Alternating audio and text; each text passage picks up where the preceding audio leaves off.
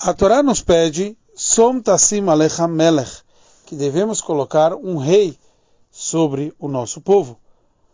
O Rambam nos traz que o rei é chamado Lev Kol Israel, o coração de todo o povo Israel.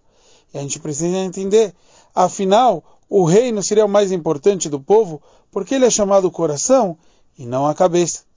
Explicação para isso, o Rebbe nos traz que o rei também pode ser chamado de Nassi, um líder. Mas existe o conceito do Melech, o rei, que se preocupa com as funções práticas e materiais do nosso povo, e existe o Nassi, o líder, que está mais ocupado com o Sanedrim, com o Supremo Tribunal, com a Oraá, o ensinamento e o comportamento espiritual do nosso povo. Então a gente vê que o rei é diferente de um líder, ele não só ele recebe um salário do povo, mas tudo que ele precisa ele recebe do povo.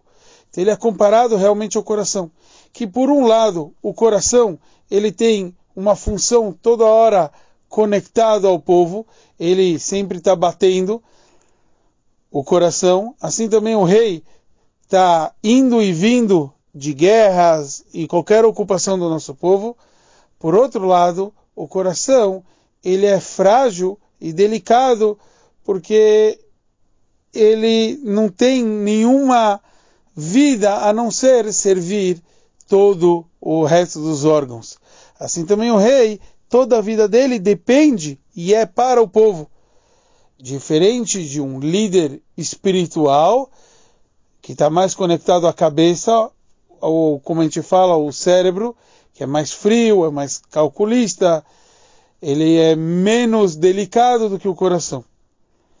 O Rebbe nos traz que assim também Moshe Rabbeinu, ele foi um líder em todos os sentidos, tanto como um melech, como um rei, como também como um nasi, um líder intelectual. E o mesmo a gente vai ter com Mashiach, seja em breve, se Deus quiser.